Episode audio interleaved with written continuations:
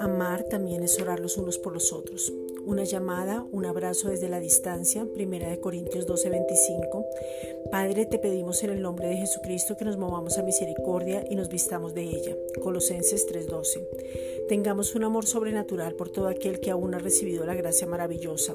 Juan 3:18 el perdón manifestado en Jesucristo y la salvación eterna, porque tú no quieres que nadie se pierda. Juan 3:16.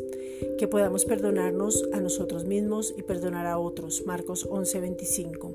Oramos por todos aquellos que hemos ofendido y por quienes nos han ofendido. Honrar el cuerpo de Cristo. Por eso también nos conectamos a una hora igual como cuerpo y vemos virtualmente. Romanos 12:10. Honrar es recibir la palabra implantada con mansedumbre. Santiago 1:21. Honrar es guardar la espalda. Honrar es orar por otros. Primera de Corintios 12:25. Honrar es permanecer unidos. Primera de Corintios 1:10. Honrar es escuchar atentamente. Santiago 1:19.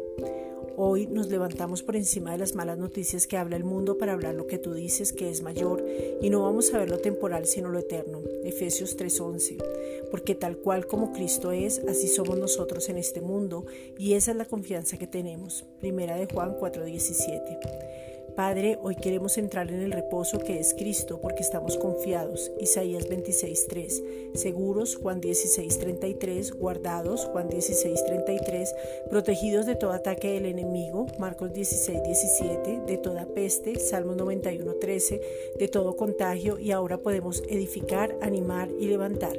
Primera de Corintios 14:3, porque la palabra de Dios actúa en nosotros y penetra hasta partir el alma y el espíritu, las coyunturas y los tuétanos y discierne los pensamientos y las intenciones del corazón. Hebreos 4:12. Gracias Padre